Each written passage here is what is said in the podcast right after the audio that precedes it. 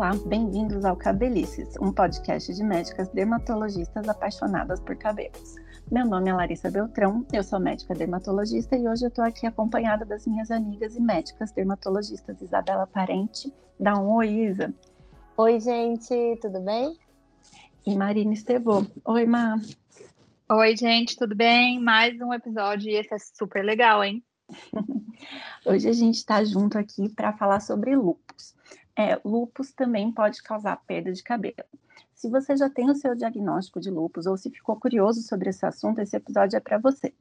A gente sabe que o lupus é uma doença autoimune, ou seja, ocorre quando a imunidade do indivíduo passa a reconhecer alguma parte do organismo como se não fizesse parte de si mesmo e começa a produzir anticorpo e inflamação para combater essa parte, como se fosse, por exemplo, um vírus, uma bactéria ou algum corpo estranho para tentar se defender.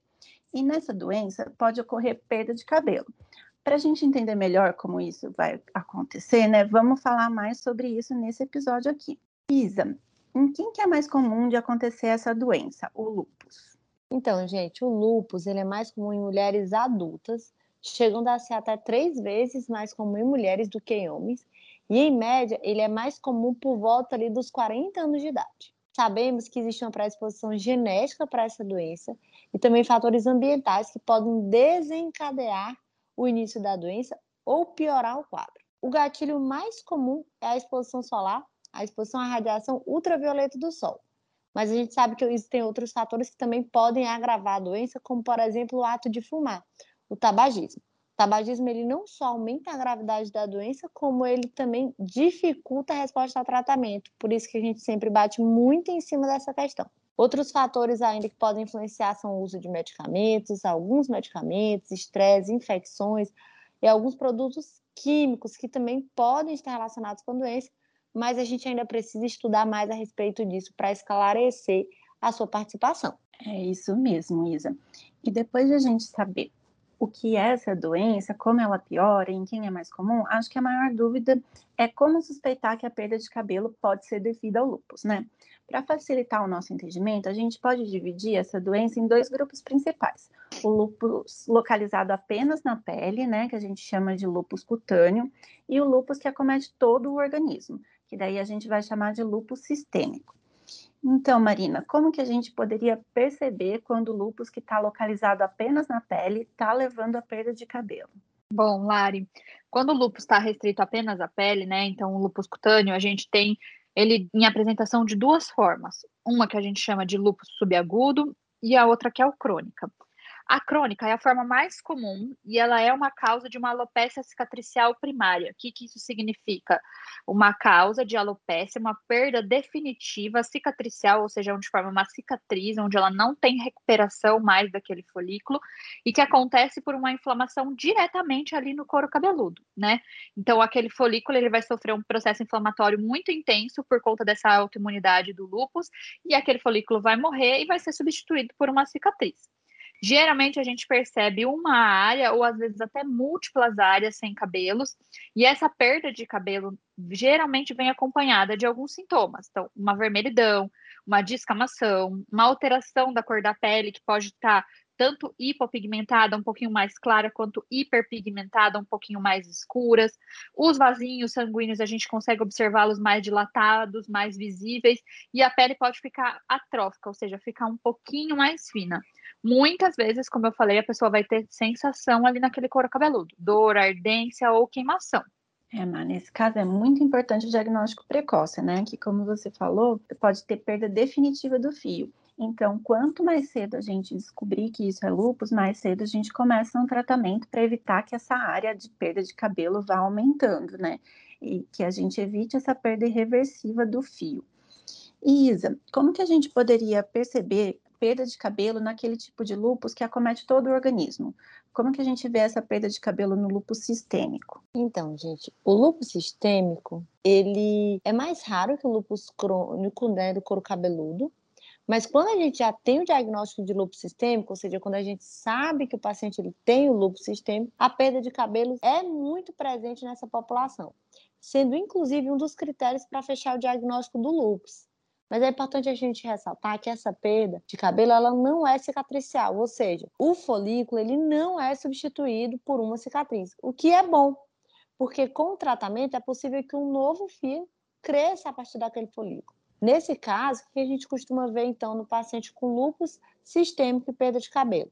A gente vai ver um afinamento difuso dos cabelos, que muitas vezes não vai ter outras causas identificáveis, e podemos ter outros fatores associados, como febre, manchas na pele específicas de lúpus, alterações nos exames de sangue, anemia, alterações em outros órgãos, como coração, pulmão e até sistema nervoso central, que são alterações que estão relacionadas com o diagnóstico do lúpus sistêmico. É, o lúpus pode chegar a ser uma doença grave, né? E levar, inclusive, à perda de cabelo.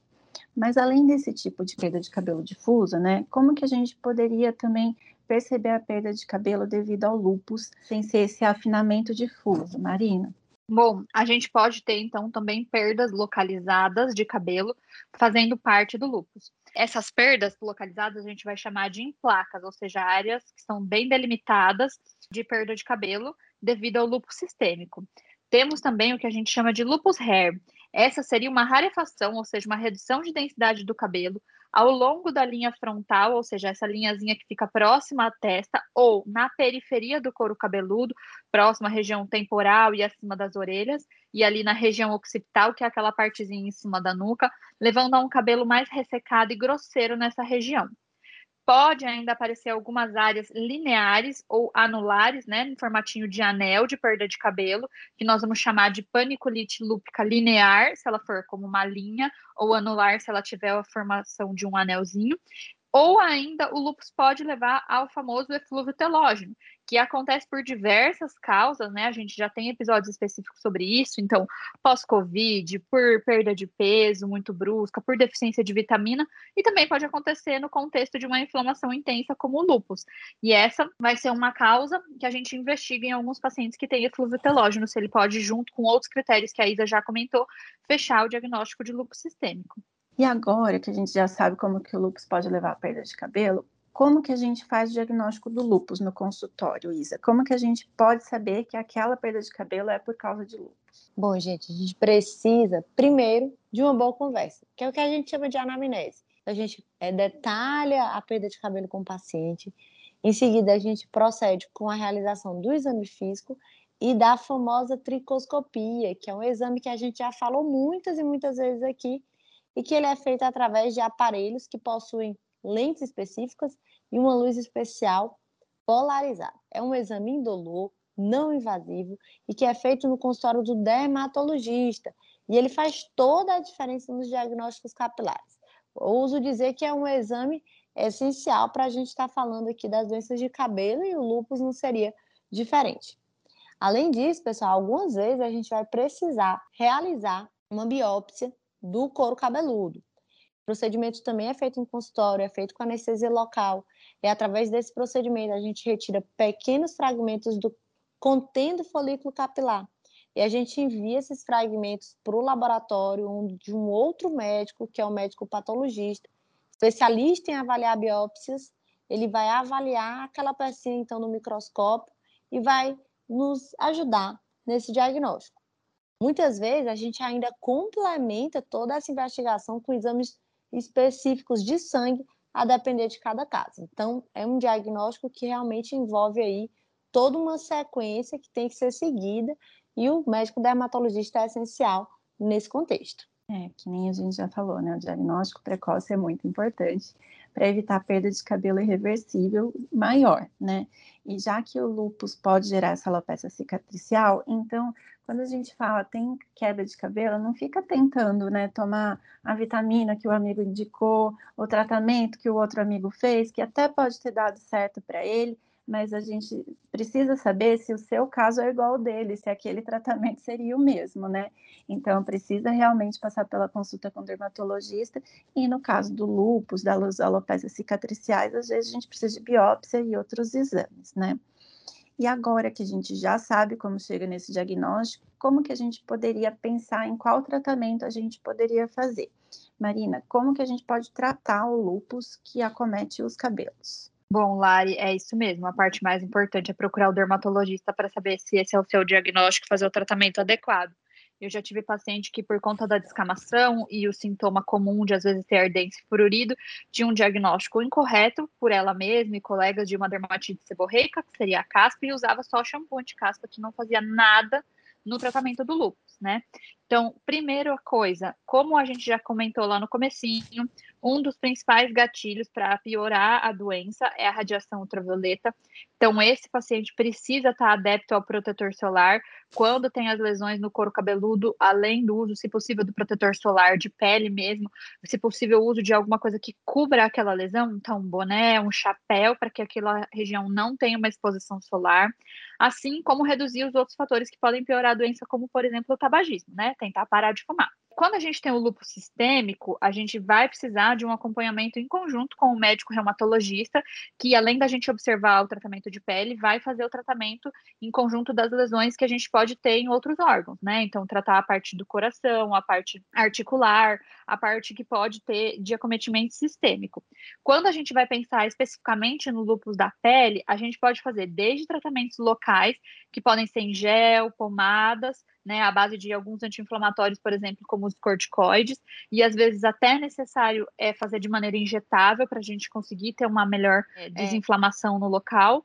E em alguns momentos a gente vai precisar de, de uso de medicações que a gente fala que vão ser imunossupressoras para controlar aquela imunidade. Então, o corticoide oral ou ciclosporina, hidroxicloroquina ou metrexate. Cada caso vai ter uma avaliação específica, isso vai depender do tamanho da lesão, dela ter um lúpus sistêmico ou não, do uso associado de outras medicações ou não, como é que está a atividade daquela placa do lúpus, né, se ela ainda tem atividade de inflamação ou se ela já ficou só uma lesão residual, para a gente determinar qual que é o melhor momento de tratamento para ela. É só tópico, precisa de medicação oral, ela tem critério sistêmico, precisa ter avaliação junto do reumato, então, o importante é não perder tempo e procurar o tratamento adequado. É isso mesmo, como a gente viu, né? Tem muitas opções de tratamento e o tratamento precisa ser individualizado de caso a caso, né? E aí os médicos dermatologistas e reumatologistas podem avaliar qual o melhor tratamento naquele indivíduo, né? Mas é importante saber que tem tratamento e dá para evitar de perder mais cabelos, né? Então é isso, meninas. Foi muito bom conversar com vocês aqui hoje. O assunto é bastante específico, mas pode ser a dúvida de muitas pessoas que estão ouvindo a gente aqui. Eu vou me despedindo. Meu nome é Larissa Beltrão. Eu sou médica dermatologista, meu CRM é 144387, meu registro de especialista é 67523 se quiserem me seguir no Instagram, é arroba Larissa Beltrão Dermatologista, lá a gente tira as dúvidas se vocês quiserem nos enviar. E também não se esqueçam de seguir a gente no Instagram do nosso podcast, que é o arroba cabelicescast. É isso aí, pessoal. Eu sou Isabela Parente, foi um prazer debater esse tema tão importante também com vocês, meninas. É, sou médica dermatologista, meu Instagram é o arroba Isabela Parente Dermato, para quem quiser seguir. Meu CRM é 159056 e meu RQ é 69090. Obrigada, meninas. Adorei discutir esse assunto com vocês. O meu nome é Marina Estevô, eu também sou médica dermatologista com CRM de São Paulo 162107 e um registro de especialista 67744. Quem quiser me seguir no Instagram pessoal, pode mandar suas dúvidas por lá.